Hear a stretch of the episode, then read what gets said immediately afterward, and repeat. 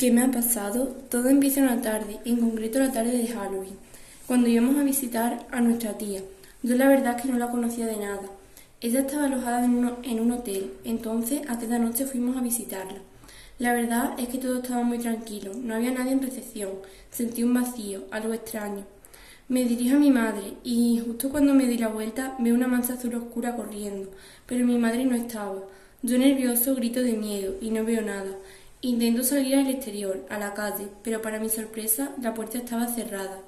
Intenté abrirla y cuando ya no podía más sonó un chillo que venía de las plantas altas del hotel. Entonces me, me armé de valor y subí las escaleras lo más sigilosamente y despacio que pude. Cuando llegué arriba la luz se apagó. Entonces encendí el móvil para activar la linterna y justo cuando iba a pulsar, el botón, algo, no sé qué, me empujó hacia una habitación oscura y se cerró la puerta con el sonido de la llave.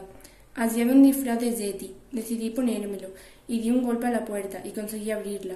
Después todo sucedió muy rápido. Una figura azul me agarró del cuello, intentando estrangularme. Le clavé un cuchillo en el cuello y extrañamente cayó al suelo. Creo que estaba muerto o solo inconsciente. Lo siguiente que vino fue el secuestro. Un bulto negro con sangre me metió en una sala en la que sigo aún. No sé si llevo días, semanas, meses o años. Lo único que sé es que cada vez soy más fuerte, feroz, y que este disfraz ya es parte de mí.